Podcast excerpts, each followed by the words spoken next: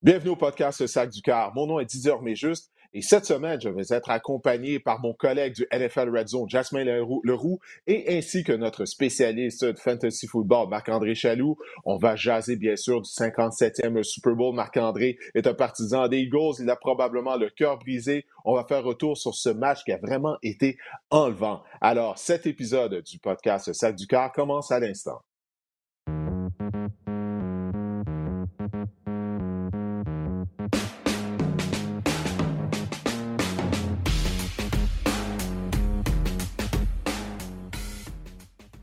Les gars, la saison de la NFL est déjà terminée. Le dernier match a été joué dimanche soir à Arizona. On a toujours un peu le cœur gros. Hein? On est habitué à cette routine. À toutes les semaines, il y a des rencontres. Mais là, c'est terminé. Alors, écoutez, on par toi, euh, Marc-André, étant donné que tu es un partisan des Eagles de Philadelphie. J'imagine que tu en as beaucoup sur le cœur.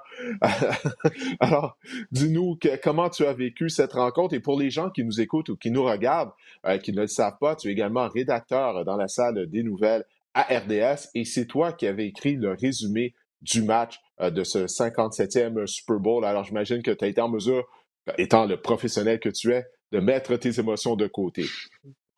Mais en étant professionnel que je suis, j'ai pensé mettre un chandail des Eagles ce matin, puis j'ai décidé d'y aller pour un ton plus neutre. Vous voyez à quel point j'essaie d'être objectif dans la vie.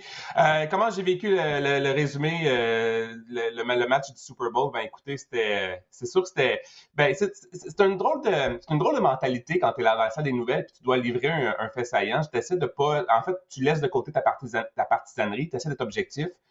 Puis, euh, mais au fond de moi, dans le, profond dedans de mon cœur, ben, je pense honnêtement, tu sais, honnêtement, Jalen Hurts, je pense pas que les Eagles auraient pu mieux jouer que ça. Je pense pas que Jalen Hurts aurait pu être meilleur que ça. Nick Sirianni disait ça après la rencontre. il disait que pour lui, c'était le meilleur match de la carrière de Jalen Hurts. En fait, qu'il a assisté, en fait, depuis qu'il travaille avec Jalen Hurts.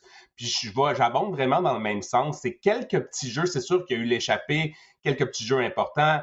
C'est sûr que l'échappée, bon, a été vraiment significatif quand on, on suit au résultat du match par la suite. Mais Jalen Hurts, quatre touchés, euh, trois touchés au sol. Vraiment, il était le leader. On, se demandait euh, comment son épaule allait réagir. On avait des statistiques euh, sur les passes, disons, de, plus de 20 verges là, dans les airs depuis la semaine numéro 15. Ça allait pas si bien depuis sa blessure. Écoute, il a lancé dans les zones profondes, il a pris des bonnes décisions, il a fait des bonnes lectures avec ses jambes, avec son bras. Bref, je pense pas que les Eagles auraient pu jouer une meilleure partie que ça. Ils ont été fidèles à eux-mêmes, agressifs en quatrième essai. Je pense sincèrement que le crédit va aux Chiefs. Puis les Chiefs, vraiment, c'est l'expérience, c'est le plan de match de Andy Reid qui a fait la différence en bout de ligne. Ben, les Eagles n'auraient pas pu mieux jouer en attaque, mais en défense, ça a été horrible. On va en parler un peu plus tard. Jasmine, j'aimerais savoir, toi, comment tu as vécu ce Super Bowl 57. Est-ce que tu regardais la rencontre dans ton, dans ton merveilleux man cave que tu as construit chez toi? Tu m'as déjà montré des photos. C'est de toute beauté. Ou est-ce que tu étais euh, dans un party avec des gens? Et quelles, ont été tes premières, quelles sont tes premières impressions, oui, de la rencontre? Ben, j'ai passé une super belle soirée, honnêtement. Contrairement à Marc-André, j'avais le plaisir d'être en congé ce soir-là. Euh, du côté de la salle des nouvelles, c'est toujours plus occupé, la soirée du Super Bowl. Au niveau de la programmation euh, où je travaille, ben, il y a le Super Bowl et il n'y a rien d'autre. Alors, à partir du moment où tu ne travailles pas sur le Super Bowl, ben, le reste de la soirée est en congé pour pas mal tout le monde. Alors, c'était le cas. Puis, j'ai passé une magnifique soirée. Oui, comme tu l'as dit, euh, j'ai profité du sous-sol qu'on s'est, euh, on s'est construit euh, chez moi. Puis, on était, je suis pas quelqu'un qui reçoit nécessairement souvent des, des, grosses gangs chez moi, mais on était une douzaine, on était six couples d'amis. Puis, on a passé une super belle soirée, honnêtement. J'avais même ajouté un niveau supplémentaire à la blague. j'étais allé au Party Expert, puis j'avais des petites décorations football, là, puis des, une petite nappe, puis des assiettes en carton football. fait qu'on a vraiment passé une belle soirée, honnêtement. Je pense que c'est ça un peu l'essence du Super Bowl, c'est que même quand tu as des amis qui viennent, il y en avait quelques-uns dans mes amis qui sont des fans de football comme moi, puis qui on était vraiment intéressés par le côté match, mais évidemment, il y en avait aussi bon, des, des blondes de certains de, mes amis qui étaient là pour l'événement social. Puis je pense que c'est un peu ça aussi euh, le Super Bowl, puis ça leur remplit la fonction que ça leur remplit, c'est-à-dire divertir les gens, puis que tout le monde passe une belle soirée aussi, même si on n'est pas des malades de football. Il y a beaucoup de choses à analyser sur le match comme tel, mais pour la soirée en général, ça a super bien été. Comment ça a été en direct de l'Arizona? On te voyait sur les lignes de côté après, euh, après les quarts, tu faisais des interventions un peu. Est-ce que tu as passé tout le match sur les lignes de côté? Comment tu as vécu ça? Oui, j'étais sur les lignes de côté euh, tout au long de la rencontre. Euh, écoute, c'était génial, surtout que j'étais dans le coin près de la zone début où Isaiah Pacheco a inscrit son touché. Donc, il y a eu quelques touchés qui ont été inscrits là. Je crois que les Eagles en ont marqué deux, dont un par Jalen Hurts, si je me souviens bien, un touché au sol. donc, non, écoute, d'être sur les côtés pour tout match de football, euh, c'est toujours une belle expérience, que ce soit un match à slow motion, un match des Alouettes, d'être si près de l'action, c'est toujours bien. Mais là, naturellement, d'être sur les lignes de côté durant le Super Bowl, ça ça à un autre niveau. Euh, parce que c'est l'endroit où tout le monde aimerait être. Là, on s'entend, c'est la, c'est, l'émission de télé la plus regardée euh, à tous les ans. Puis aussi, tu sais, j'investis beaucoup de mon temps là, à suivre la NFL, bien sûr, à cause de mon travail, euh, tout au long de la saison. Euh, vous le savez, on travaille ensemble. Donc, d'être en mesure d'être là puis d'assister au match final, finalement de savoir quelle est la meilleure équipe de la NFL pour cette saison-là, puis là, d'être là sur les lignes de côté, c'est vraiment bien. J'avais des partisans des Eagles qui étaient juste derrière moi. Euh, donc, je les ai vus passer par toute la gamme des émotions. J'ai publié quelques vidéos euh, d'eux qui faisaient le chant des Eagles euh, après les toucher et tout. Puis à la fin de la rencontre, ben là, il y avait la consternation dans leur visage. J'imagine comme c'était le cas dans le visage de Marc-André euh, également. Mais non, c'était vraiment bien. Puis d'avoir l'occasion d'aller sur le terrain aussi, puis aussi après la rencontre, d'interviewer les joueurs. J'ai eu la chance d'interviewer Jarek McKinnon, également Sky Moore. Euh, qui ont réussi de, gros jeux au cours de la rencontre euh, pour euh, les Chiefs de Kansas City. Donc, non, écoute, d'être sur place, d'être sur les lignes de côté durant le match, de voir l'action de si près, c'est vraiment indescriptible. Puis c'est quelque chose dont on se fatigue jamais, là. Que ce soit pour le Super Bowl, mais également pour un match de saison régulière de la Ligue canadienne, d'être sur place. Pour moi, c'est c'est ce que j'aime le plus de mon travail, d'avoir la chance d'être si près de l'action lors des rencontres. Malgré la défaite de mes Eagles, Didier, j'aurais changé de place avec toi anytime. anytime. Ouais, j'en doute pas. Euh, moi, je veux savoir. Moi, moi, j'ai un petit côté. Euh, j'aime la bouffe dans la vie. J'aurais voulu savoir qu'est-ce qu'on a mangé chez les Leroux euh, au Super Bowl. Oh! Oh, euh, ben on a mangé les choses traditionnelles quand même, c'est-à-dire qu'il y avait les ailes de poulet, tout ça, mais euh, ma blonde est vraiment meilleure que moi en cuisine pour l'anecdote. Puis elle avait préparé euh, une coupe de trucs, là, un genre de bol de pain avec des artichauts, en tout cas une affaire compliquée là, que je pourrais même pas vous résumer exactement, mais c'était super bon. Avec les choses traditionnelles aussi, il y avait un nachos avec du porc effiloché, bref. Il y en avait vraiment pour mm. tous les goûts. Puis, contrairement à toi, au moins, j'ai pu m'installer au début du match avec une petite bière quand même. Fait que j'ai eu ce plaisir-là aussi. Ça a, été, ça a été une super belle soirée. bon, les gars, écoutez, on va parler de la rencontre euh, en tant que telle, parce que ça a vraiment été un Super Bowl mémorable, je crois. Je ne sais pas si vous partagez cet avis. Euh, on souhaite toujours avoir droit à un match serré, les deux carrières, Patrick Rose et Jalen Hurts. Vous avez dit au cours de la semaine qu'ils allaient euh, livrer, qu'ils souhaitaient livrer tout un spectacle. C'était la première fois de l'histoire du Super Bowl que deux carrières noires partant s'affrontaient. Et mon Dieu, qu'ils ont livré la marchandise. Jalen Hurts, peut-être commencer par Hurts. On va pouvoir parler de Mahomes plus tard. Euh, Marc-André en a parlé euh, tout à l'heure. Euh, ça a vraiment été une performance historique. Trois touchés au sol. Il a égalé le record pour le plus grand nombre de touchés au sol qui appartenait à Terrell Davis et Broncos de Denver en 1998. Mais il a été l'attaque des Eagles de Philadelphie. Ça a vraiment été toute une performance de la part de Jalen Hurts, Jasmin. malheureusement, ça n'a pas été suffisant. Mais qu'est-ce que tu as pensé de la performance justement de Hurts et de l'attaque des Eagles de Philadelphie? parce que vraiment, moi, je crois que malgré le fait que les Eagles ont perdu, il aurait dû recevoir le, titre de joueur par excellence du Super Bowl. C'est seulement arrivé une fois dans l'histoire du Super Bowl euh, qu'un joueur de l'équipe perdante euh, mérite le titre de joueur par excellence. Mais je crois vraiment qu'il aurait dû l'avoir parce qu'il était, selon moi, le meilleur joueur sur le terrain. Ben, honnêtement, c'est une question que je me suis posée justement quand je regardais le match avec les gens qui étaient autour de moi. Je disais, honnêtement, Hurts aurait vraiment, même quand on a vu la défaite, je veux dire, après la défaite, alors qu'on attendait le moment où on saurait qui serait le joueur le plus utile, moi, je pensais que Hurts avait des arguments très forts à faire valoir, mais je sais que ça aurait été un peu inhabituel de lui donner ce titre-là. Ceci étant dit, euh, titre de joueur le plus utile ou pas, on va retenir qu'il a été là pour ce match-là. Puis Didier, on s'en est parlé toute l'année pendant qu'on faisait NFL Red Zone. Est-ce que Hurts allait être capable, dans un grand match, de, par exemple, euh, orchestrer une séquence, même avec ses jambes, même lorsque la pression est forte, même lorsqu'il peut être en arrière? Ils ont presque jamais tiré de l'arrière, les Eagles, dans ce match-là, sauf vers la fin de la rencontre, mais il a quand même géré son mm-hmm. match. Euh, on se demandait aussi si l'aspect de, de, la course au sol allait pouvoir fonctionner dans un match du Super Bowl. Si je me trompe pas, je pense qu'il a battu le record pour un corps arrière au niveau des verges au sol dans un match du Super Bowl 70 euh, avec trois touchés au sol. Alors cet aspect-là où on se demandait est-ce qu'un corps peut euh, performer au Super Bowl? J'allais dire, est-ce qu'il peut gagner au Super Bowl? Il n'a pas gagné, mais est-ce qu'il peut performer au Super Bowl avec ce genre d'assets-là dans, dans, dans, son répertoire? Il a été capable de le faire. Honnêtement, il ne pouvait pas faire grand-chose de plus. Euh, Jalen Hurts, ça s'est joué à vraiment pas grand-chose. Oui, il y a eu l'échappée. En même temps, bon, une échappée dans un match, on pourrait dire, il aurait fallu qu'il n'arrive pas cette échappée-là, mais bon, il n'y a personne de parfait non plus, puis ça peut arriver un revirement. Je pense que la défense des Eagles aurait dû être capable de contourner le fait que Hurts avait accordé un revirement. C'était quand même pas la mer à boire. Il n'a pas accordé quatre revirements dans le match. Un, normalement, là, tu peux quand même avoir tes chances de gagner un match, puis ça n'a pas été le cas malheureusement pour l'attaque des, euh, des Eagles. Ben, c'est tellement vrai que ce que tu dis. Bon, on peut pas blâmer Hurts pour un revirement. Il a été l'attaque de Philadelphie. Il a transporté les Eagles pendant toute la rencontre. Ben, Marc-André, le, point que, que Jasmin vient de soulever, seulement un revirement dans le match. La, la défense des Eagles, elle n'a rien fait de la rencontre. Elle, elle a provoqué aucun revirement. Les Eagles ont mené la NFL au chapitre des sacs du quart avec 70. Ça, c'était le troisième plus haut total de sacs en une saison, ouais, dans toute l'histoire de la NFL. Puis ouais, aucun, zéro, zéro sac du quart lors du Super Bowl. Euh, presque aucun plaqué pour perte. Euh, je sais que bon, les conditions du terrain, ça n'a pas aidé là, les, joueurs de ligne défensive pour appliquer de la pression. D'ailleurs, ça, c'est une honte pour la NFL. On a payé 800 000 les gars, pour cette surface de gazon naturel spécifiquement pour le Super Bowl, puis les joueurs n'arrêtaient pas de glisser. Mais la défense, pour moi, la défense des Eagles, elle est à blâmer. Elle n'a pas fait de jeu.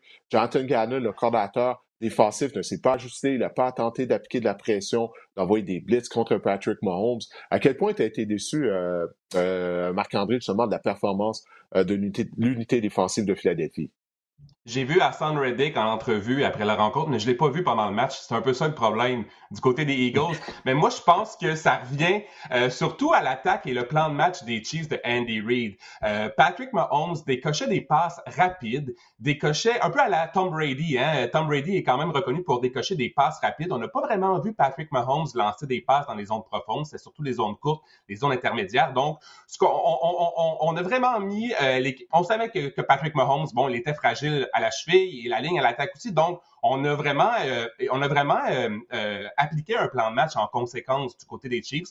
Puis je pense que le fait que c'est ça, qu'on décoche des passes rapides, on, les, la, la, la, défense des Eagles n'a pas eu le temps de se rendre à Pat Mahomes. Je pense que oui, la défense des Eagles a été décevante, mais je pense que le plan de match à l'attaque des Chiefs et la façon dont on a géré la blessure de Patrick Mahomes, je pense que c'est vraiment un élément clé de la victoire des Chiefs et la ligne à l'attaque a fait vraiment un, un boulot exceptionnel aussi. Mais vraiment, euh, le plan de match qu'on avait pour, avec les limites de Patrick Mahomes euh, dans ce match-là, je pense que ça a vraiment été euh, un, point tournant ou, vraiment une qualité. ça montre en, fait à quel point Andy Reid, ça cimente vraiment sa place, disons, parmi les, les, grands entraîneurs de la NFL, je pense, à mon avis. On se fait coacher du côté des Eagles de Philadelphie. C'est aussi simple que ça. Parce que c'était clair qu'on allait tenter justement des passes rapides du côté de l'attaque des Chiefs, étant donné, comme on vient de le mentionner, les Eagles ont mené la NFL au chapitre des sacs du corps. C'était la stratégie employée, mais on n'était pas prêt du côté des Eagles. Puis je comprends pas ça. Surtout, euh, au début de la rencontre, Travis Kelsey faisait à peu près qu'est-ce qu'il voulait sur le terrain. Je me disais, ben, comment est-ce possible? Quand la priorité, ça doit être d'arrêter Travis Kelsey. Puis en première demi, euh, ben, il était, il faisait que pratiquement tout ce qu'il voulait sur le terrain, comme je l'ai dit. Donc, il y a vraiment eu un manque euh, du côté des Eagles de Philadelphie. Pour moi, euh, on a vraiment été out-coaché. Finalement, le joueur par excellence de la rencontre, ça a été Patrick Mahomes. Il a passé pour moins de 200 verges, mais il a complété trois passes de toucher. Qu'est-ce que tu as pensé, Jasmin, lorsque Mahomes s'est blessé à la cheville? Lorsqu'il semblait avoir aggravé sa blessure à une cheville à la fin de la première demi. Qu'est-ce qui s'était passé par l'esprit, puis quel est ton compte rendu euh, de la performance de Patrick Mahomes? Ah, d'après moi, Mahomes euh, espérait que Rihanna fasse deux, trois chansons de plus encore. Je pense que pour Pat Mahomes, la mi-temps, ça aurait pu durer le plus longtemps possible à ce moment-là. On fait des blagues, mais c'est que lorsqu'il a quitté vers la mi-temps, semblait vraiment incommodé par sa cheville. Euh, tout de suite, on s'est dit, puis je pense que Pierre et, David l'ont dit en nom aussi, il me semble que tant mieux que la mi-temps allait durer plus longtemps parce que bon, il y avait le spectacle et tout le tralala qui vient avec le Super Bowl. Ça a, donné probablement le temps à Mahomes de exactement de j'ai juste le terme healing mais c'est le terme anglais mais de euh, que la pression s'enlève un peu sur sa de recevoir des traitements euh, de guérir peut-être même une injection peut-être même ouais. Exact. On ne sait pas ce qui s'est passé dans, dans, le vestiaire. Comme on dit, il y a peut-être eu une petite piqûre ou deux à gauche, à droite pour essayer de geler ça. Mais bref, ceci étant dit, je pense qu'on va retenir qu'il l'a fait encore, Mahomes. Et quand je dis il l'a fait, ça englobe beaucoup de choses. C'est que malgré la blessure qu'il avait, malgré l'excellente défense qui était en face de lui, qui a été une des meilleures cette année dans la NFL, particulièrement avec euh, la défense euh, au niveau de la ligne défensive. Euh, il l'a fait, Mahomes, puis je pense que c'est ça qu'il faut retenir de ce gars-là. Comme on le dit un peu après le match, c'est pas original à dire, mais je pense que sa carrière pourrait s'arrêter maintenant, puis il y aurait déjà des arguments très forts pour être au temps de la renommée, puis il y a encore tellement d'années devant lui, alors c'est impressionnant à voir. Toi, Didier, tu l'as, c'est pas la première fois que tu le voyais en personne, tu étais là en 2020 là, quand ils avaient gagné le Super Bowl, mais je suppose que ça commence à devenir un athlète que lorsqu'on voit en personne, va commencer à y avoir une espèce d'aura un petit peu quand même autour de ce gars-là. Il commence à forger quelque chose de spécial dans le monde du sport un peu. Toi, tu étais là pour le voir sur place? Ouais, ben tu parles de son aura. J'étais euh, avec euh, notre collègue du RDS.ca, Éric Leblanc, et Benjamin Saint-Just des Commanders de Washington. On était sur les lignes de côté avant la rencontre lorsque Mahomes a fait son entrée sur le terrain durant l'échauffement. Trois, on s'est retardés, on a sorti nos téléphones. Malheureusement, moi, j'ai pas été capable de prendre une photo. Mais, je crois que c'est euh, Eric qui l'a pris. Finalement, il me l'a envoyé pour que je puisse la, publier, sa photo. Ben ouais, lorsqu'on parle de rap, ben c'est ça. On dirait que tout le, stade s'est arrêté. Parce que Mahomes s'est amené sur le terrain euh, pour l'échauffement. Tout le monde voulait le voir. Naturellement, on voulait voir comment il allait courir avec l'état de sa cheville euh, et tout. Et ça a été la même chose au début de la deuxième demi. Après la mi-temps, cette longue mi-temps, lorsqu'il est sorti sur le terrain, on se dit, mon Dieu, est-ce que ce soit Chad ou poste de cap? Parce que Chad à la fin de la première demi, euh, s'était échauffé. Mahomes est sorti, il a fait un bon jogging, puis on se dit, OK, il semble être correct. Puis même contre les Bengals, il était revenu dans la rencontre. Donc, on était rendu au Super Bowl, c'est sûr qu'il fallait pratiquement qu'il se casse une jambe pour ne pas revenir dans le match. Mais oui, non, écoute, ça fait quelques reprises, ça fait quelques fois que je vois Patrick Mahomes jouer euh, euh, en personne. Et puis oui, il a cette aura-là. Mais qu'est-ce qui a été impressionnant? Je suis curieux de savoir, Marc-André, qu'est-ce que tu pensais euh, lorsque les Chiefs ont pris possession du ballon? Euh, parce que Patrick Mahomes, là, il remplace Tom Brady en termes de c'est le carrière que tu veux pas euh, affronter à la fin du quatrième quart. Si tu tires de l'arrière, même si tu as l'avance, mais si tu as l'avance par cinq points seulement ou par six points, tu dis OK, s'il reste une minute trente, il va être capable de traverser le terrain et permettre aux Chiefs de l'emporter. C'est exactement ce qui est arrivé. Puis il faut mentionner le jeu de Jack McKinnon qui, lui, a glissé, aurait pu marquer un toucher. C'était le jeu à faire mm-hmm. afin d'écouler le temps. Euh, ça a été brillant de la part de McKinnon. Mais en tant que partisan des Eagles, qu'est-ce qui te passait par l'esprit lorsque tu as vu que les Chiefs et Patrick Mahomes ont pris possession du ballon vers la fin du quatrième quart? Lorsque j'ai lu la statistique que les Chiefs étaient sur une séquence de sept matchs, sept victoires lorsqu'ils tirent de l'arrière au quatrième quart, et lorsque Patrick Mahomes prend le ballon au quatrième quart, je me suis dit aïe, aïe, aïe. Aïe, aïe, aïe. Bon, c'est sûr, on va sûrement, on va sûrement parler de la pénalité à James Bradbury tout à l'heure. Je veux pas m'en aller là, mais vraiment, euh, c'était une, séquence vraiment mémorable, voire euh, une séquence des grands corps de la Ligue, selon moi. Puis c'est sûr, il y a des petits jeux qui ont été importants. On peut parler de Jared McKinnon. on l'a vu plus tôt cette saison, Nick Chubb a décidé de marquer un toucher, puis finalement, euh, les Browns l'avaient, avaient subi la défaite, je pense, c'était contre les Jets. Il a vraiment été vif d'esprit, mais ça, ça revient encore à la même chose. Ces joueurs-là sont bien coachés. Euh, les Chiefs ils sont bien préparés, sont bien coachés, ils savent ce qu'ils vont faire sur le terrain. Et euh, je regardais, je pense que c'est même toi, Didier, qui a interviewé Sky Moore en fin de match sur le terrain. Il disait c'est un, c'est un warrior, c'est un des, des, des, greatest quarterbacks, c'est l'un des plus grands corps déjà de sa génération de l'histoire de la NFL. Puis on voit vraiment que les joueurs euh, ont l'appui de euh, Patrick Mahomes et Patrick Mahomes a l'appui des joueurs. Donc ça, c'était vraiment beau. Honnêtement, euh, ça aurait été le fun que Jared McKinnon marque un toucher. Ça aurait donné un peu plus de temps à Jalen Hurts. Mais lorsque j'ai vu euh, Patrick Mahomes, écoute, on peut pas, euh, tu sais, dans, ta tête, en tant que partisan des Eagles, tu dis ce match-là est terminé. Je peux pas croire que, les Eagles vont reprendre possession du ballon ou à, tout le moins avec, avec un, temps quand même, tu sais, avec quoi, il restait quoi, 6, 7 secondes, 11 secondes lorsqu'ils ont repris le ballon? Hmm. Bref, le match était terminé. Oui, c'est ça, exactement. ça a été parfaitement exécuté par l'attaque des Chiefs de Kansas City. On a complètement écoulé le temps. Tu sais, Jasmine, on en parle combien de fois lorsqu'on fait le Red Zone, toi et moi, lorsqu'on anime le NFL Red Zone, de gérer la fin de la première demi, les équipes qui gèrent bien la fin de la première demi, de bien gérer la fin du quatrième quart. Tu sais, des fois, là, on, devient, parce que je ne vais pas parler en ton nom, mais moi, des fois, tu sais que ça me fâche quand les équipes ne gèrent pas bien la fin de la rencontre. On n'utilise pas les temps d'arrêt, on n'écoute pas le temps lorsqu'on a la On salue Brendan Staley. Ouais, non, c'est ça, je ne vais pas le nommer, mais bon. Alors, mais, mais c'est ça, là, ça a été bien exécuté par euh, Kansas City. C'était la chose à faire. Et puis, comme je vous disais, moi, j'avais plusieurs partisans des Eagles juste derrière moi. Je me retournais, je les regardais. Puis tu aurais dû voir leur visage, parce qu'ils savaient qu'est-ce qui se passait. Puis là, ils réalisaient, mon Dieu, on va jamais reprendre possession du ballon. On va perdre la rencontre. Tu as mentionné Marc-André. Oui, vas-y. C'est drôle parce que Andy Reid, c'était l'une des critiques qu'on avait envers lui au, début de sa carrière avec les Eagles, la gestion de fin de match, la gestion des temps d'arrêt. Puis là, vraiment, c'était une classe de maître. Les, les, Chiefs ont géré ça de main de maître, euh, cette fin de match-là. Puis euh, c'est tout en l'honneur d'Andy Reid, selon moi. Oui, ben, il s'est bien repris puisqu'il avait mal géré la première demi en passant. Là, je me disais, bon, ben, ça y est, c'est le bon vieux Andy Reid, justement, comme tu dis, à l'époque des Eagles de Philadelphie.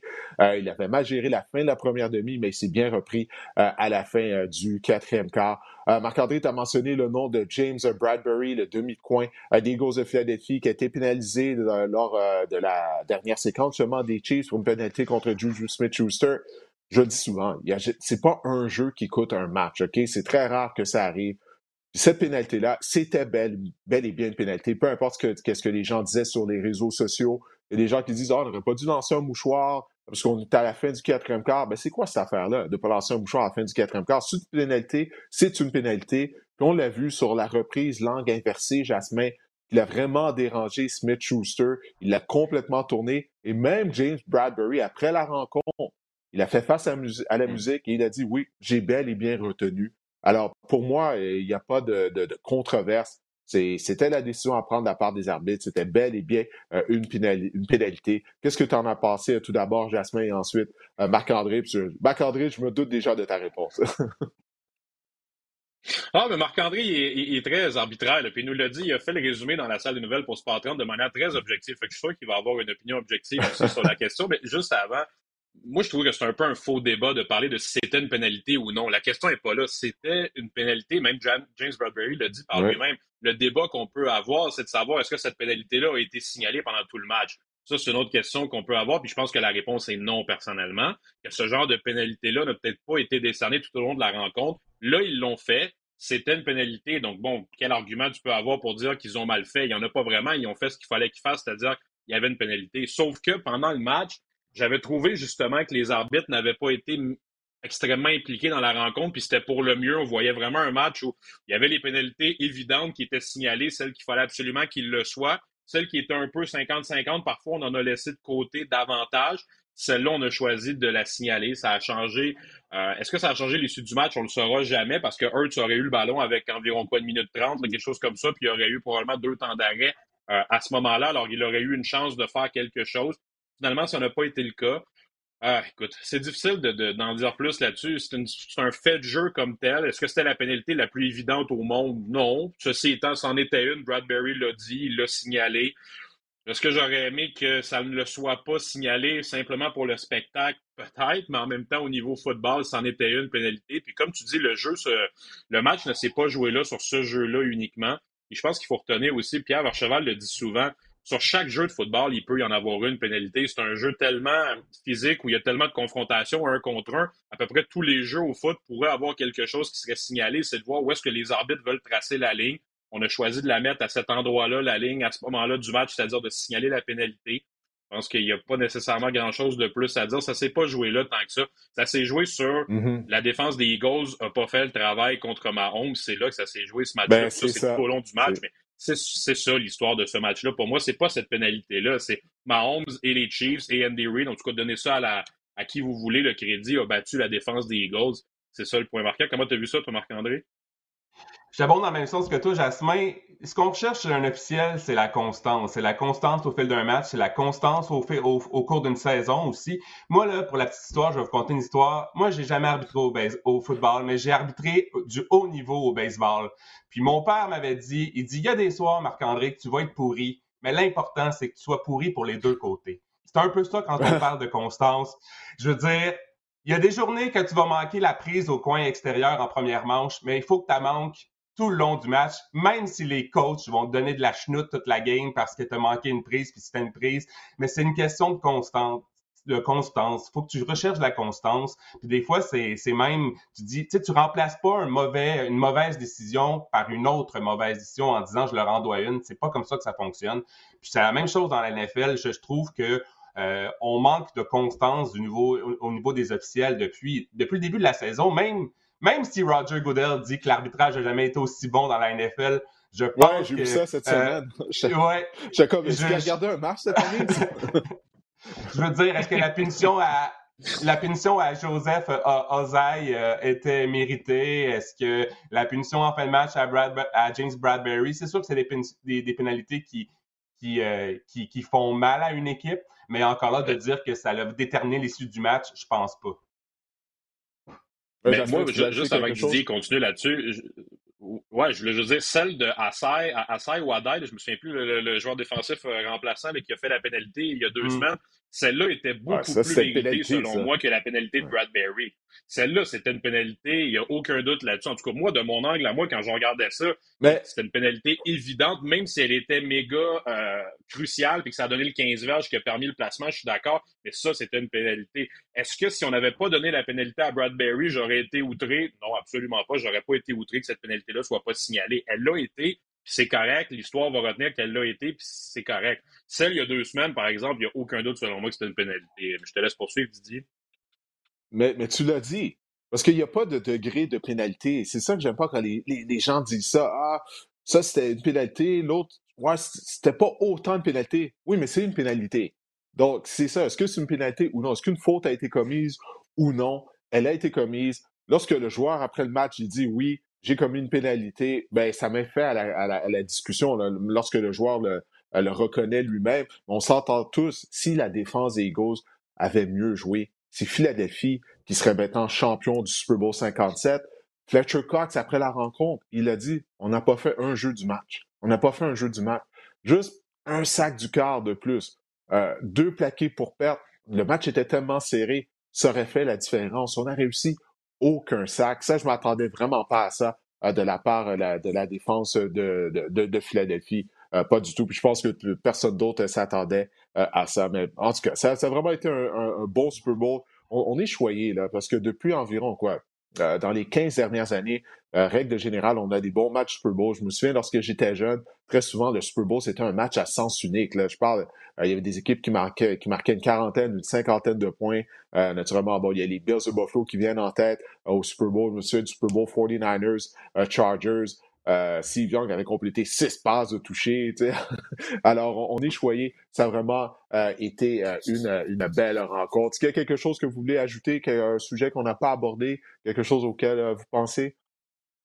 Ben, je peux commencer. Ben, oh, le mot du délai. Ben, vas-y, Marc-André. Ouais. je vais dire. je vais trancher. Vas-y, Marc-André. je voulais parler de la place peut-être d'Andy Reid, euh, justement, que ça l'a vraiment cimenté comme l'un des plus grands corps de l'histoire parce que faut pas se rappeler en début de saison, on se disait, mon Dieu, les Chiefs ont perdu Tyreek Hill. Qu'est-ce de quoi qu'ils vont avoir l'air sur le terrain? Et finalement, ben, de quoi qu'ils ont eu l'air? Ben, des champions du Super Bowl. Fait que ça, c'est tout en l'honneur du, du, euh, du, personnel d'entraîneur des Chiefs. Ça a vraiment été, euh, ils ont vraiment su utiliser leur personnel à bon escient. Puis écoute, chapeau, chapeau à Patrick Mahomes, chapeau à Andy Reid, chapeau aux Chiefs, ils sont champions du Super Bowl. Ah, c'est bien dit.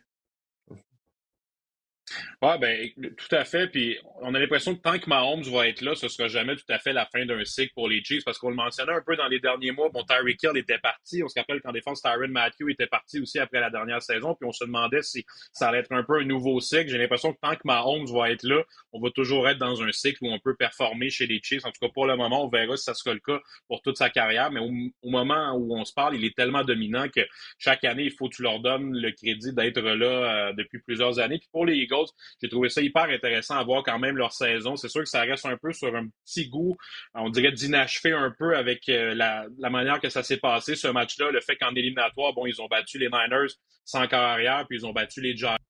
Mm. J'aurais été curieux d'avoir davantage de tests un peu pour arriver à ce match-là euh, au Super Bowl. Ceci étant, je ne leur rendais pas que c'était une brillante saison pour eux. Ils ont beaucoup de joueurs qui sont joueurs autonomes. Alors, j'ai hâte de voir qu'est-ce qui va rester euh, l'an prochain. Je voyais la liste, elle a été mise sur les réseaux sociaux dans les derniers jours avant le Super Bowl de tous les joueurs autonomes qu'ils ont, particulièrement en défense. Il y en a plusieurs euh, qui vont être à surveiller, voir qui va revenir. Mais ça a été une belle équipe. Puis honnêtement, Didier, on l'a fait tout au long de l'année avec NFL Red Zone. La défense des Eagles, elle a été le fun à avoir joué. Hurts a été le fun à avoir joué cette année. Il s'est passé plein de belles choses avec cette équipe-là.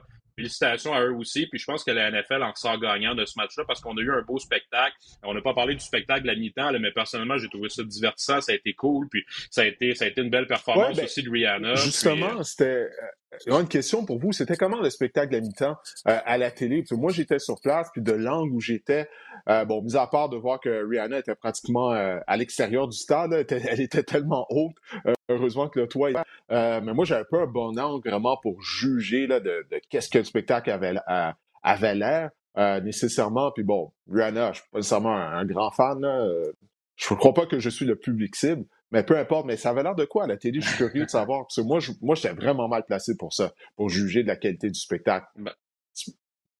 Ben, ben, je, je, vais y aller que Marc-André poursuivra. Moi, personnellement, j'ai trouvé ça très bien. Puis, tu sais, sur les réseaux sociaux, les gens bon, étaient déçus un peu sur certaines choses. Puis là, rapidement, on se met à dire ah, tel spectacle était meilleur que celui-là, puis etc. moi, les gens aiment chialer sur les réseaux sociaux, Jasmin. Ils chialent ben oui, C'est incroyable. Ouais, c'est un autre dossier. On fera un autre podcast là-dessus, comme on dit. Mais, euh, mais oui, exact. moi, honnêtement, j'ai trouvé ça divertissant. Ça a été bien. Comme j'en parlais en début, quand on a commencé l'émission, pour les gens qui regardent le Super Bowl, qui ne sont pas des malades de football, c'est toujours un moment euh, qui est le fun. Les, les, blondes de mes amis qui étaient là, je peux te dire que quand ils regardaient le chrono à la fin du deuxième quart, il y avait hâte qu'on arrive au spectacle à demi. C'était ça le moment qu'ils attendaient le plus. Puis ça a rempli le rôle que ça a à jouer. Puis moi, j'ai trouvé ça, moi, j'ai trouvé ça bien, honnêtement, même si on n'est pas des spécialistes de tout ça, puis on est là pour parler de football, mais personnellement, j'ai été diverti. Puis parenthèse pour conclure, quand je la voyais en hauteur, Rihanna, je sais qu'elle est attachée, là, puis tout ça, là, mais moi, je peux te dire que je ne serais ah jamais allé en hauteur comme ça. Je suis la personne qui a le plus peur des hauteurs, je pense qu'il ne peut pas avoir. Écoute, je la regardais, j'avais peur en la regardant, là, juste sur une plateforme avec aucune barrière. Puis je sais qu'elle est attachée, j'ai compris ce bout-là, là, mais reste quand même que même attachée sur une plateforme, pas de barrière. Là, moi, je te dis, j'en parle, puis j'aurais peur juste à être là. Fait que, mais toi, moi, non, plus, ça, tu pourrais pas, dans la salle des nouvelles. pas payer pour aller aussi haut que ça. Moi non plus. Ah, c'est sûr, c'est sûr. En hauteur comme ça, moi non plus, là, je me serais pas trémoussé. Je serais resté comme un piquet, probablement, puis j'aurais pas bougé. Genre, je suis beaucoup trop haut. Non, mais je suis la personne à la... peur.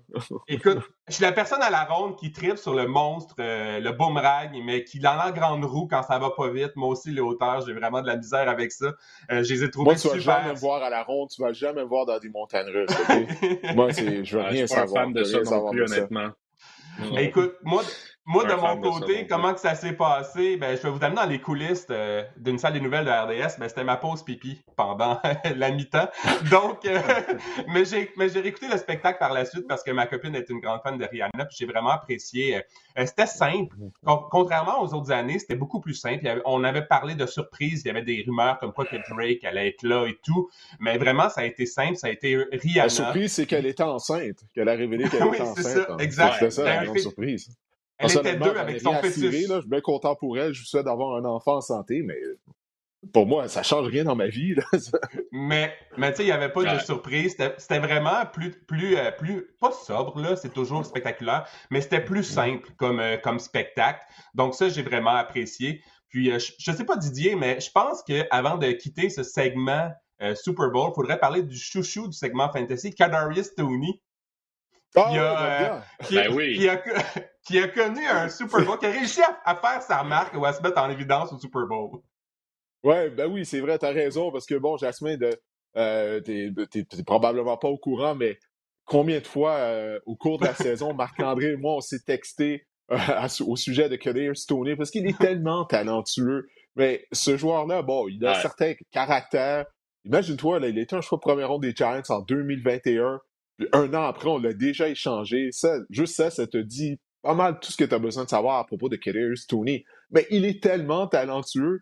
Là, en l'espace de cinq minutes environ, il a marqué un touché. Il est allé d'un excellent retour de beauté de dégagement. Je vous disais même à un certain moment donné, mon Dieu, il va, il va se rendre jusque dans la zone début. Puis Kadarius Tony va être le joueur par excellence du Super Bowl 57. Imagine-toi.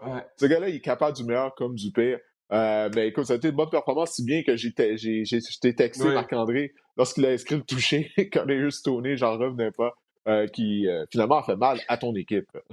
il va là, en plus, j'étais comme Didier, il va s'étirer l'aine là-dessus, puis il va quitter le match comme il fait, comme il l'a fait, je pense, il y a deux semaines. Ouais. Quand il est sur le terrain, il est, il est sensationnel, ah. mais il n'est pas souvent sur le terrain. c'est ça, ouais. non, mais je pense que c'est la preuve que dans un match du Super Bowl, on a certains joueurs qui deviennent un peu des, des héros obscurs jusqu'à un certain point. Tony, ça a été le cas, puis Pierre Archeval milite toujours sur ce côté-là, puis les analystes football en général, mais j'ai la référence rapide avec Pierre parce qu'on l'écoute souvent, mais milite souvent que dans ce genre de match-là, les unités spéciales ont toujours un rôle à jouer, même si c'est jamais sur ça qu'on fait le preview, si on veut, pendant la semaine. On parle toujours la défense, l'attaque, la défense, l'attaque des deux équipes, puis rarement on met l'emphase sur de quoi on l'air les unités spéciales un peu. on en parle un peu, mais beaucoup moins que tout le reste. Puis, regarde, ça a eu un impact qui a été immense finalement dans ce match-là, ce retour de beauté de dégagement-là, qui était, si je me trompe pas, là, ce que j'ai vu rapidement, que c'était le plus long de l'histoire d'un retour de dégagement au Super Bowl, je pense. Là. Quelque chose comme ça. En tout cas, j'ai vu que c'était dans. C'est 65 la distance. Ouais. Ouais. Ouais, ben il y a eu des, plus longs retours de beauté sur des beautés d'envoi, mais sur des dégagements, je pense que c'était le plus long, ou en tout cas quelque chose comme ça. Là, mais euh, ça, a été, ça a été un moment qui a été important dans ce match-là. Puis Tony, ben, comme vous l'avez dit, vous l'avez présenté, c'est un gars qu'on le sait qui est talentueux avec les Giants depuis qu'il était là. On attendait toujours son éclosion. Puis les Giants en avaient besoin en plus dans, avant qu'on l'échange ben parce qu'on avait eu tellement de blessés cette année. Puis il arrivait pas. Ben oui, exactement. Il, même si on l'avait, on dirait que ça arrivait pas à éclore. Pourquoi exactement? Euh, on n'est peut-être pas dans le vestiaire pour le savoir, mais on sait là, de, de, parce qu'il était su que c'était peut-être un gars qui avait une attitude un peu, un peu particulière, comme on dit, mais il est rentré dans le moule avec les Chiefs, puis il a eu son utilité dans ce match-là. Chapeau à lui. Puis on va, on va se rappeler du Super Bowl, pas juste pour lui, mais il va faire partie des souvenirs, c'est sûr. On va s'en reparler dans 7-8 ans à NFL Red Zone saison 2027. Là, puis te rappelle Tony au Super Bowl de 2022, puis euh, ça va être ça aussi. s'il est toujours dans la NFL, rendu en 2027. On sait pas, c'est ça l'affaire avec Darius Tony. on n'a aucune idée. Tu sais que, tu sais, tu sais qu'à NFL Red Zone, ça arrive qu'on parle de joueurs qui sont même plus dans la NFL parce qu'on dit on part à un moment donné pendant l'après-midi ben, sur une discussion on est XY, ça nous ramène des vieux souvenirs. C'est ça, on est en monde pendant tellement longtemps, là, fait qu'on peut parler de tout, c'est ça la beauté euh, du NFL euh, Red Zone. Bon, ben écoutez les gars, je pense qu'on a fait le tour euh, pour le Super Bowl 57. C'est incroyable la saison qui est déjà terminée. Las Vegas l'année prochaine. Mais bon, d'ici là, il y a plusieurs choses. Il la période des joueurs autonomes, bien sûr. Euh, puis durant la période des joueurs autonomes, euh, probablement lors de la deuxième semaine euh, de la période des joueurs autonomes, on va avoir une édition spéciale du podcast afin de résumer justement tous les changements d'adresse qu'il y a eu. le repêchage de la NFL, ça, ça va être intéressant. On a un Québécois, Mathieu Bergeron, ancien bloqueur à gauche de Lawrence de l'Université Syracuse, qui a été invité au camp d'évaluation, au combine de la NFL. Donc ça, ça va avoir lieu au mois de mars. On va garder un, coup d'œil là-dessus. Euh, je veux dire, ça va avoir lieu euh, au mois de février. Oui, c'est au mois de février que le, camp, le combine a lieu. Alors, on va voir à quelle ronde il sera repêché. Donc, qu'est-ce qui va arriver avec Aaron Rodgers? Qu'est-ce qui va arriver avec Derek Carr? Donc, il y a tout ça, là, ça, ça va être intéressant à suivre au cours de la saison bas. Et qu'est-ce qui va arriver aussi, moi, personnellement, celui que j'ai le plus hâte de voir, c'est Lamar Jackson. Je sais, Didier, que tu milites beaucoup oui, en disant qu'un ben carrière, tant qu'il n'est pas parti d'une équipe, euh, tu as toujours tes réserves à dire ce qu'il va vraiment partir. Là, tu dis souvent, souvent les corps, on fait beaucoup de brouhaha autour, puis au final, ils restent à la même place où ils sont. Moi, j'ai hâte de voir si Lamar Jackson va encore être à Baltimore au mois de septembre prochain. Je ne sais pas ce qu'il va être, mais moi, c'est en tout cas, c'est le joueur, je pense, que je surveille le plus pour la période des joueurs autonomes, parce que je pense que c'est peut-être le plus gros nom qui est disponible, en tout cas dans les très, très gros noms disponibles. Ouais, il va rester à Baltimore. Ils vont lui, donner l'étiquette de joueur euh, de, franchise ou sinon, euh, écoute, il va peut-être signer une prolongation de contrat, mais euh, je crois, je écoute, plus souvent qu'autrement, les carrières ne changent pas d'adresse. Alors, je, vais parier là-dessus, mais on va voir. C'est vrai, tu as raison. J'ai bien hâte de voir en septembre s'il sera toujours à Baltimore. Et toi, Marc-André? Ah, écoutez, euh, ben, on parlait de mes Eagles, hein? je vais vous parler de mes Eagles. Euh, Jasmin parlait tout à l'heure euh, que les Eagles, bon, il y a beaucoup de joueurs autonomes. Est-ce que ça, se pourrait qu'on ait un, un présente un, tout autre visage la saison prochaine? Mais je pense que les Eagles, on parle de Miles Sanders, entre autres. Jalen Hurts devra, je pense mm-hmm. que son contrat recru se termine également. Donc, je pense qu'il va devoir signer. Il va signer à fort prix. ce que je, écoute, les Eagles, pour moi, on a quand même beaucoup, beaucoup de, de capital au repêchage. Donc, on a deux choix de première cette année, dont un dans le top 10, celui des Saints. On a deux choix de deuxième ronde l'année prochaine, si ma mémoire est bonne. Donc, il y a vraiment moyen d'être euh, une bonne équipe encore longtemps. Euh, du côté des Eagles, je pense qu'il y a des positions qu'on devra adresser spécialement euh, dans la tertiaire parce que, bon, je pense pas que James Bradbury va, va être de retour. On peut également peut-être adresser la position de porteur de ballon au, au repêchage également avec un, notre, choix, notre choix lointain de première ronde. Donc, ce serait intéressant. Pour moi, là, les Eagles, Howie Roseman fait vraiment un travail exceptionnel au niveau de la gestion. Je pense que les Eagles euh, vont peuvent être bons euh, avec les, les, choix repêchage, peuvent, peuvent, être bons encore longtemps, malgré le fait qu'ils ont euh, des, des, receveurs ou des joueurs vraiment qui deviennent joueurs autonomes prochainement. On a quand même Devante Smith encore. Et ils ont perdu leur coordonnateur à l'attaque. Oui, ben oui, c'est vrai. Tu, fais bien de mentionner qu'il est maintenant l'entraîneur-chef des Colts d'Indianapolis. C'est devenu officiel aujourd'hui. on en a fait l'annonce. Puis, il y a des rumeurs qui circulent que Jonathan Gannon, leur coordinateur en défense, euh, pourrait devenir le nouvel entraîneur-chef des Cardinals de l'Arizona. Peut-être même que ça a été annoncé. J'aurais peut-être allé faire un tour sur, euh, sur, Je pense euh, pas que ça a été annoncé, pour mais... voir. Ouais, c'est ça. Mais en tout cas, moi, je suis sur les Cardinals. S'ils ont regardé la rencontre de dimanche, euh, je continuerai d'interviewer des gens. D'autres candidats. Ben, les, les, Cardinals interviewent la terre entière depuis. Écoute, j'ai été surpris. Je pense qu'ils ont interviewé le coordonnateur offensif des Bears. Genre, j'étais comme, mon Dieu, les Bears, c'est bon. Je veux dire. Ah ben écoute, non, mais c'est correct, ça. Ils font leur devoir. Ils font leur devoir. Je préfère ça qu'une équipe euh, qui. qui... Tu sais, des fois, ils, ils embauchent quelqu'un à l'interne puis ils interviewent personne ou de quoi que du côté de la NFL, c'est rare, là, je suis en train de penser à une autre organisation dans une autre ligue, mais ça, c'est autre chose. mais non, non c'est correct. Je veux t'assurer d'avoir le, meilleur candidat possible, les meilleurs candidats possibles, de parler à tout le monde, mais c'est juste que, mon Dieu, là, ça fait longtemps qu'on a congédié Cliff Kingsbury, on n'a toujours rien annoncé. Soit là, je viens de regarder, non, en ligne, euh, il n'y a toujours rien d'annoncé encore une fois du côté des les Cardinals. Bref, les on va voir. Les Colts ont pris Frank Wright aux Eagles. Les Eagles ont pris Nick Sirianni aux Colts. Fait que c'est vraiment juste le retour. Euh, c'est le va-et-vient entre les Colts et les Eagles depuis, depuis ben quelques années. Ouais, bonne observation. Bon, ben écoute, euh, Jasmin, on va te laisser y aller. Je te remercie d'avoir accepté mon invitation. Euh, écoute, ça a été une partie de plaisir de faire le NFL Red Zone en ta compagnie depuis les deux dernières années. On espère bien sûr pouvoir répéter tout ça la saison prochaine, mais c'est toujours bien d'avoir la chance de travailler avec toi, Jasmin. je te remercie. ça a été le fun. Euh, c'est sûr, on, on aurait aimé faire des red zones plus souvent ensemble, mais en raison de nos horaires, euh, on n'a pas été en mesure de le faire, mais quand même, on a été remplacé par des gens qui ont fait de l'excellent boulot, euh, notamment Renaud Bourbonnais, Samuel Giguère, Jean-Philippe Bolduc ont fait du bon travail au, NFL, le Red Zone. Écoute, Jasper, porte-toi bien, puis de toute façon, on va se recroiser éventuellement au bureau. Tout à fait. On reste en, on reste en contact. Dis, profite de tes vacances, puis good job aussi. Bravo à toute l'équipe qui a fait le Super Bowl puis qui a fait la NFL cette année. Vous voyez ceux qui sont en onde aussi avec euh, euh, bon David, Pierre, Mathieu, Bruno, Danny, toi, Andréane. Euh, et les quelques autres. je pense que c'est ça, mais toute l'équipe aussi qui est en arrière, mm. c'est Marc Prévost qui dirigeait ça euh, en Arizona, mais toute l'équipe qui était derrière le Super Bowl aussi, puis la NFL cette année, c'est une grosse machine à RDS, la NFL, puis le football en général. On présente beaucoup de matchs euh, entre le mois de mai puis le mois de février. Alors, chapeau à tout le monde. Ça a été bien le fun encore cette année. Je trouve que quand tu dis c'est déjà terminé, moi dans ma tête, ça fait quand même un petit bout de temps que c'est commencé, là, mais on, on, va s'en voir pour 2023 rapidement. Oui. Bon, ben parfait. Jasmin, merci euh, pour euh, tes compliments. C'est grandement apprécié. Salut Marc-André. Porte-toi bien, puis on se reparle. Alors maintenant, Marc-André, est parti. va regarder vers l'avant. Comment? Bon, il est parti.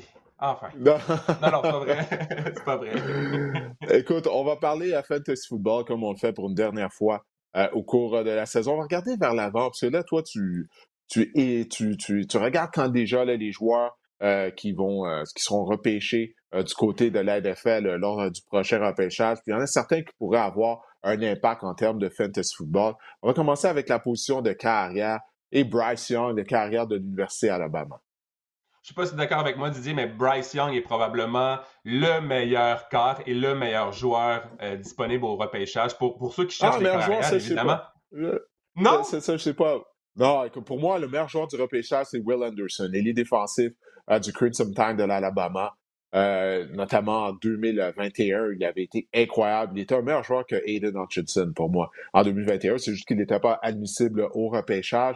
Cette année, il a eu de moins bonnes statistiques. Mais pourquoi? Parce qu'on le doublait constamment pour le mm-hmm. bloquer. Mais ça, c'est mon joueur favori euh, du, repêchage, personnellement. Mais vas-y. Je me, je me reprends. Le premier quart repêché, Bryce Young. Écoute, Didier, mm. c'est plus de 8000 verges et 86 touchés, seulement 12 interceptions euh, en deux saisons à l'Université Alabama. Il a gagné le Iceman en 2021. C'est sûr que euh, Bryce Young, les gens vont dire que c'est un quart de petite stature, qui n'a pas, qui a pas un bras canon, mais c'est un, un quart qui compense par une intelligence, un football IQ simplement incroyable. Il peut courir également avec le ballon. Euh, les comparaisons euh, qu'on en fait, c'est Russell Wilson, mais pas le Russell Wilson des Broncos, Didier, celui qui était avec les Seahawks, OK? Euh, donc, Russell, Russell Wilson, c'est un. Est-ce que c'est un quart de concession? Je pense que oui. Et il devrait être le premier quart repêché. Si une équipe comme, comme les Colts n'avance pas dans le repêchage et prend pas la place des Bears, mettons, au, premier rang, ben ce sera avec les Texans, assurément, en numéro 2 c'est un quart de concession, mais au niveau fantasy, est-ce qu'il peut vous rapporter? Euh, je pense que oui, à long terme, dans les pools de type keeper, dans les pools de type dynastie, euh, surtout si c'est les Colts qui repêchent au premier rang, euh, par exemple, Bryce Young, on sait que les Colts ont quand même un, arsenal de receveurs assez, assez important avec le jeune Michael Pittman, Alec Pierce, entre autres. Et les Texans, les Texans vont devoir faire, selon moi, un bon travail au niveau de l'attaque au repêchage. Ils, ils ont quand même des choix repêchage qui vont en ce sens. Donc, pour moi, Bryce Young, s'il se retrouve avec les Texans, euh, peut-être un quart numéro un à long terme niveau dynastie, mais peut-être pour les, les, pools de type redraft, donc qu'on repêche à chaque année. Peut-être que Bryce Young, je serais peut-être plus froid à le repêcher assez tôt, mais pour le type keeper, pour moi, euh, Bryce Young, c'est un quart de concession. Là. Ouais, ben moi, c'est sa taille. Hein. C'est son petit fait, euh, tu l'as mentionné. Moi, c'est quelque chose qui m'inquiète parce qu'il, écoute, il pèse moins de 200 livres. Alors, c'est difficile de trouver des carrières qui ont une si petite stature, qui ont connu euh, de belles carrières euh, dans la NFL, ce qui va pouvoir survivre au calendrier rigoureux de la NFL, de se faire tabasser continuellement euh, par des joueurs avec des gros cabarets, surtout s'il va jouer pour Houston, imagine-toi. Alors, c'est la raison pour laquelle, moi, personnellement, je préfère CJ Stroud, carrière d'Ohio State, c'est prochaine carrière que tu veux nous parler, beaucoup plus grand, beaucoup plus gros physiquement, et lui aussi, il est tout un joueur de football. C'est un corps plus traditionnel, c'est un corps de pochette, c'est Jay Stroud. Il est, euh, euh, le bémol ou, ce qu'on n'aime pas de son jeu, c'est qu'il est parfois, il court pas avec le ballon, même s'il le pouvait. Euh, il a parfois de la misère à se défaire de la pression, à être elusive, qu'on dit en anglais, donc à se défaire vraiment ou à trouver ou à étirer les jeux avec ses jambes. Mais par exemple, ses statistiques sont vraiment remarquables. Plus de 40 touchés, 6 interceptions à chacune de ces deux saisons avec Ohio State dans la NCAA. Euh, les comparaisons, on le compare à Justin Herbert justement parce que c'est un corps qui est plus immobile, disons, qui n'est pas un corps mobile. Et lui aussi devrait être le deuxième quart choisi au repêchage. Ça va être un choix de première ronde, top 10. Et il y a vraiment des équipes dans le top 10, Didier, qui ont besoin de carrière. Hein. J'ai parlé des Colts, il y a les Panthers de la Caroline qui, selon moi, vont se magasiner un carrière au repêchage. Les Raiders également avec euh, le départ de Derek Carr, je ne sais pas si on va, peut-être vouloir adresser la position via le repêchage. Et euh, bon, CJ Stroud a été deux fois finaliste au trophée Iceman. C'est un potentiel quart numéro un, mais je pense que son plafond est quand même plus bas que Bryce Young au niveau fantasy. Ben, écoute, pour probablement les carrières recrues, bon, c'est traditionnellement, ils sont pas très productifs en termes de, fantasy football. Euh, on l'a vu là, cette année avec euh, Kenny Pickett, même si bon, il nous a démontré des bonnes choses, mais pour le fantasy football, il n'était pas très productif. Mais dans le cas de Stroud, c'est vrai que ce que tu dis, on lui reproche de ne pas être mobile. Mais toutefois, lors du match éliminatoire, lors de la demi-finale, contre les Bulldogs de Georgia, ben là, il a dû courir parce que Georgia avait une excellente défense. Ça a surpris bien des gens de voir à quel point il était rapide puis il est capable d'être mobile. C'est comme, ben voyons, ça a été où ça pendant toute sa carrière? Mais ce qu'il faut dire, c'est que YUC était tellement dominant dans le Big Ten que des fois, il n'a pas besoin de courir, mais ça, ça a été une agréable surprise. Donc, c'est comme s'il nous a démontré quelque chose qu'il possédait dans son arsenal, que personne ne savait euh, qu'il avait. Alors, c'est pour ça, moi, j'aime, je préfère CJ Stroud euh, à, euh, à Bryce Young. C'est une des raisons pour laquelle je préfère Young. Puis il avait connu tout un match contre Georgia, justement. Il y a une troisième carrière que tu veux nous parler. Je vais te laisser y aller. Moi, personnellement, je suis pas un fan de lui, mais je vais te laisser y aller en premier. Est-ce que c'est la réincarnation de Josh Allen, Will Levis? En tout cas, c'est le même, c'est le même genre de corps. En tout cas, c'est le même moule selon moi euh, euh, au niveau euh, du fantasy. C'est sûr qu'il devient, il vient d'une université, l'université du Kentucky, qui est davantage reconnue pour son programme de basketball que pour produire des quarts élites au niveau NFL. Pardon, des quarts élites au niveau NFL. l'Université du Kentucky. donc, ben oui, il a un bras canon, Will Levis, mais il a encore besoin de polissage, hein, il a encore besoin de parfaire son jeu. Pour moi, la comparaison avec Josh Allen, elle est justifiée. Est-ce qu'il deviendra Josh Allen? Seul le temps nous le dira. Mais c'est tout ou rien au niveau fantasy. Il peut devenir Josh Allen ou il peut être, selon moi, Jamarcus Russell pour les, pour les, pour les vieux de la vieille. On parle d'un bras canon. Euh, c'est intéressant aussi. Ce qui serait intéressant, c'est qu'on on, pense qu'il sera repêché dans le top 10, voire même dans le top 15 en première ronde. Et ce serait intéressant de voir si une équipe va lui confier les rênes euh, de leur formation, mettons exemple les coachs rapidement ou, dès le départ, où on va amener un vétéran pour pouvoir euh, euh, qu'il voit vraiment, qu'il passe une saison à apprendre sur les lignes de côté d'un quart vétéran. Donc, ce serait intéressant. Mais pour moi, Will Levi, c'est vraiment tout ou rien. Boom or bust, qu'on dit en anglais. mais il sera intéressant de voir parce qu'on a vu, tu sais, Josh Allen, ça a créé un précédent, puis on dirait que les, équipes de la NFL maintenant s'intéressent à ce genre de carrière-là. Mais moi aussi, je ne suis pas convaincu. Mais à long terme, s'il devient euh, avec son bras, s'il se développe euh, de façon constante, s'il se développe convenablement, je pense qu'il peut être un quart quand même numéro un au niveau fantasy et dans la NFL.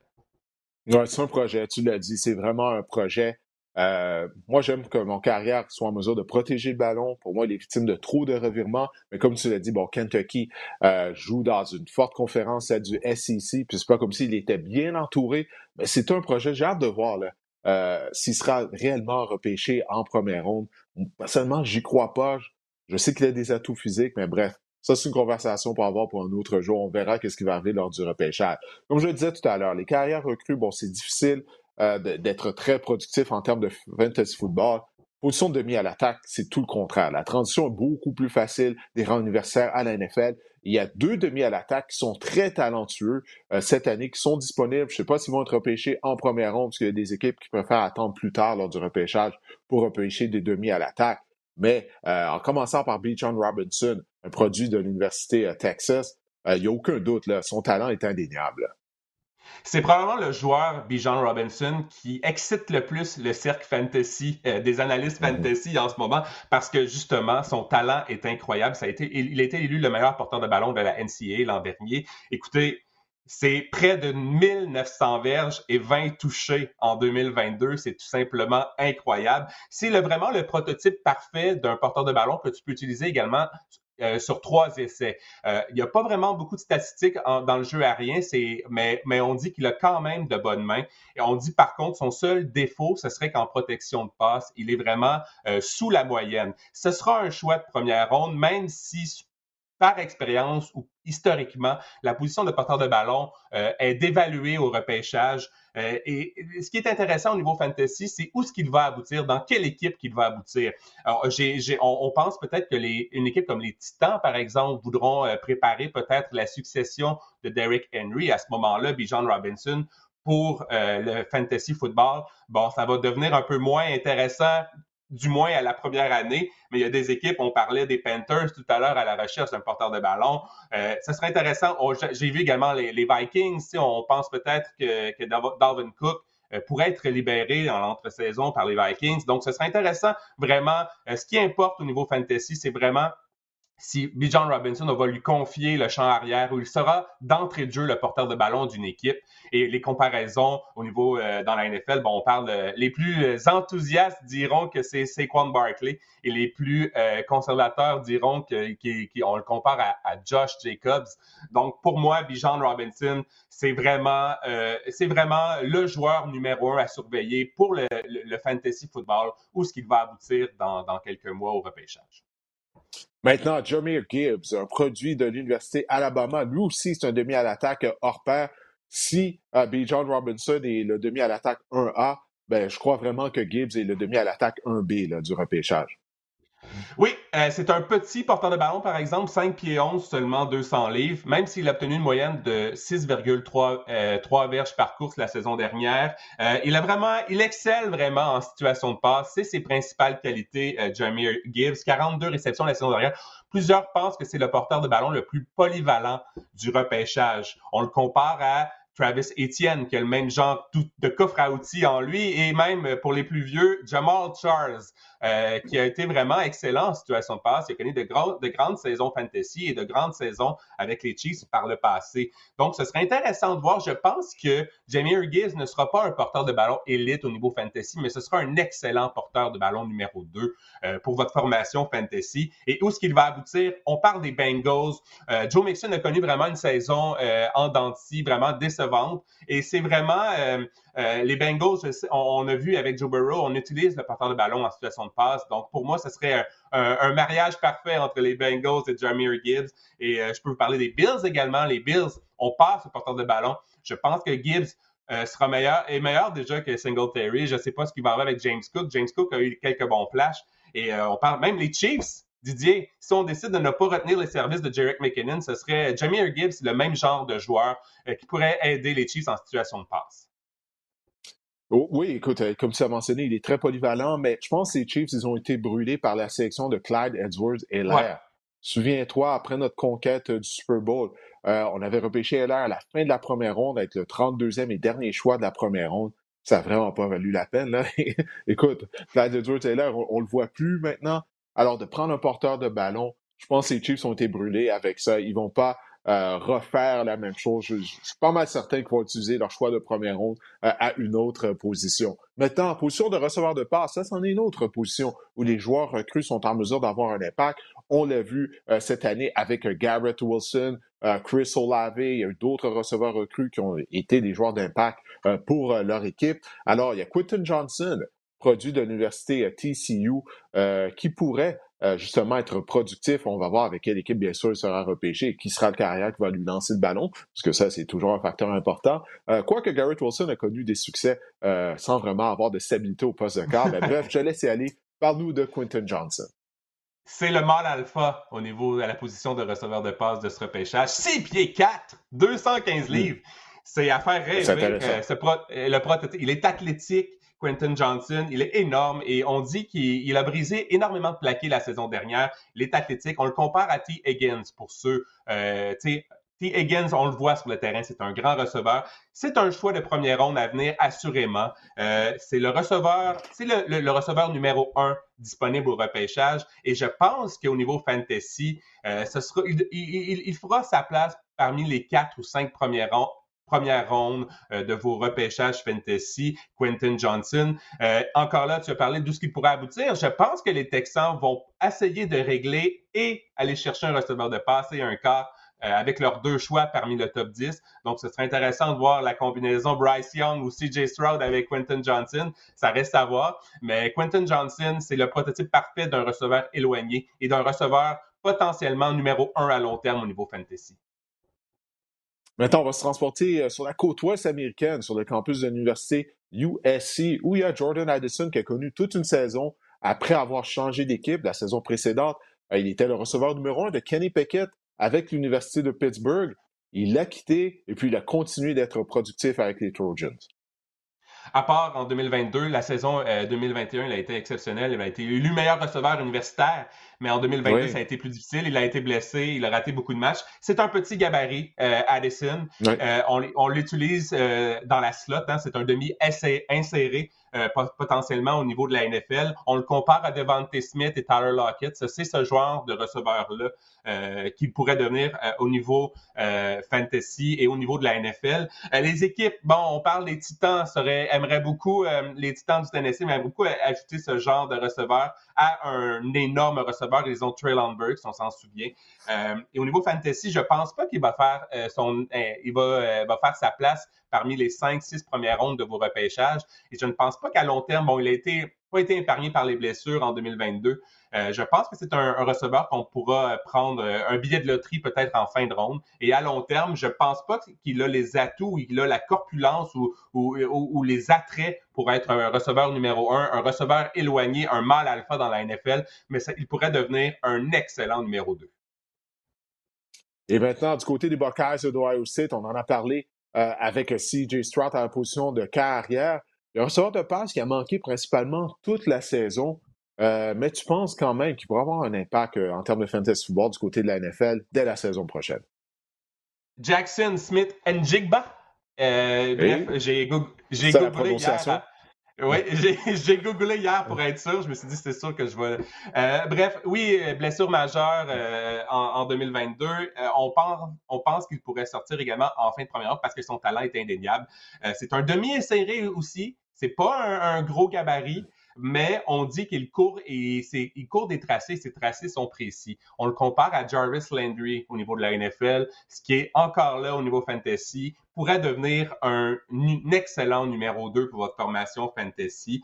Euh, euh, c'est pas un receveur qui, qui se crée de l'espace, mais encore là, il peut venir aider des équipes à la recherche de talent à la position de receveur de passe. Je pense les Giants, entre autres, en fin de première ronde, ça pourrait être intéressant. Mais bref, oui, Jackson Smith et Jigba, euh, receveur numéro 2 au potentiel euh, au niveau fantasy. Euh, ce serait intéressant de voir toutes ces recrues. moi, j'avais écouté vraiment le repêchage avec attention. Ce serait intéressant de voir où ce que toutes ces recrues vont aboutir pour par la suite voir l'échiquier ou la hiérarchie des équipes avec ces receveurs-là. Ce serait intéressant de voir au cours des prochains mois.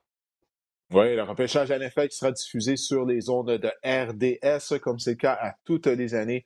C'est toujours un événement que, j'adore d'avoir la chance de contribuer à, la diffusion euh, du repêchage NFL. Alors ça, ça va être présenté sur les ondes de RDS. Mais Marc-André, on a fait le tour pour une dernière fois au cours de cette saison du podcast euh, le, sac du corps. Je remercie hein, pour ta contribution tout au long hein, de l'année. C'est ta deuxième année euh, déjà là, qui vient de se terminer euh, au, podcast. Alors, je te remercie. Je sais que tu passes beaucoup de temps à fait de faire des recherches pour informer les gens, pour bien les conseiller. Je sais à quel point tu prends ça au sérieux et que tu es un mordu de fantasy football. encore une fois, je te remercie au nom des gens là, qui ont suivi tes conseils fantasy tout au long de la saison. Merci à toi, Didier, de me faire une place depuis, ouais, c'est ça, maintenant deux ans. Puis euh, c'est fou à quel point les gens, écoute, on n'a pas fait de podcast la semaine dernière, puis on a reçu, euh, des gens s'inquiétaient sur Twitter à savoir s'il y avait un podcast euh, qui allait être disponible. Donc, je vois que... C'est ça, malheureusement, étant donné que j'étais j'étais en Arizona, je croyais qu'on allait avoir le temps. Mais écoute, mon horaire était tellement chargé, puis en plus, on était dans l'Ouest, hein? deux heures de décalage horaire, donc tu as deux heures en moins, on dirait, pour travailler durant ta journée.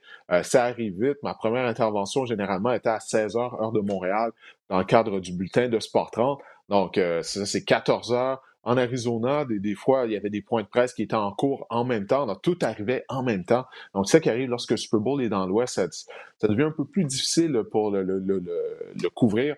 Euh, deux heures, ça fait une bonne différence. Je me souviens, Lorsque le Super Bowl était à San Francisco, là, c'était trois heures de décalage horaire, ça arrivait vite. Là, là tu n'avais vraiment pas beaucoup de temps pour travailler. Euh, donc, euh, donc c'est ça. Donc, malheureusement, j'aurais bien aimé euh, faire un podcast la semaine dernière en direct de l'Arizona. mais on n'a pas été en mesure de faire. Mais ça fait chaud au cœur de voir ça. Ça veut dire que les gens euh, nous écoutent. Puis euh, c'est le fun de savoir qu'ils sont au rendez-vous. Puis merci à toi, merci à toute l'équipe de m'avoir fait une place également euh, dans, votre, dans, ton podcast, en fait. puis j'espère que les gens ont apprécié. Puis j'espère que c'est le début d'une longue association avec, avec toi. Puis j'aime tellement jaser football avec toi. Tu es, parmi les gens que j'admire. Puis tu es, vraiment une référence Arrête, arrête, moi, arrête, arrête, OK, OK, OK. On va sentir mal à l'aise, Marc-André. Ben, moi, je t'apprécie énormément. Je t'apprécie beaucoup euh, aussi. Puis, euh, écoute, on apprécie les gens là, qui prennent le temps d'écouter le podcast à toutes euh, les semaines. Euh, on, le fait par amour parce qu'on est des mordus de football, on aime ça jaser de, football. Alors, c'est la raison pour laquelle on le fait, puis on essaie de partager ça avec les gens, puis les gens qui prennent le temps de nous écouter à, toutes les semaines ou de regarder le podcast. On l'apprécie grandement. Puis on va remercier encore une fois Jasmin Leroux euh, qui était présent plutôt au cours euh, du podcast, mon partenaire du NFL Red Zone. lui, c'est un mordu de tous les sports. Là. Je crois pas qu'il n'y a pas un sport que Jasmin ne, ne suit pas. Alors, on le remercie de sa contribution. Puis Marc-André, de toute façon, on reste en communication. Euh, on va communiquer au cours des prochaines semaines, ça c'est certain. Alors, pour les gens qui, à toutes les semaines, ont téléchargé le podcast ou qui le regardaient, ben, on vous remercie énormément. Euh, on vous souhaite euh, de passer une bonne saison morte. Comme je vous disais, on va avoir un épisode du podcast au cours du mois prochain, probablement lors de la deuxième semaine de la période des joueurs autonomes afin de, faire un résumé euh, des, transactions majeures euh, qui ont euh, été, été faites. Alors, si vous êtes abonné au podcast, bien, vous allez le voir apparaître au cours du mois de, mars, cet épisode du podcast. Allez, portez-vous bien Et puis, on se reparle le mois prochain.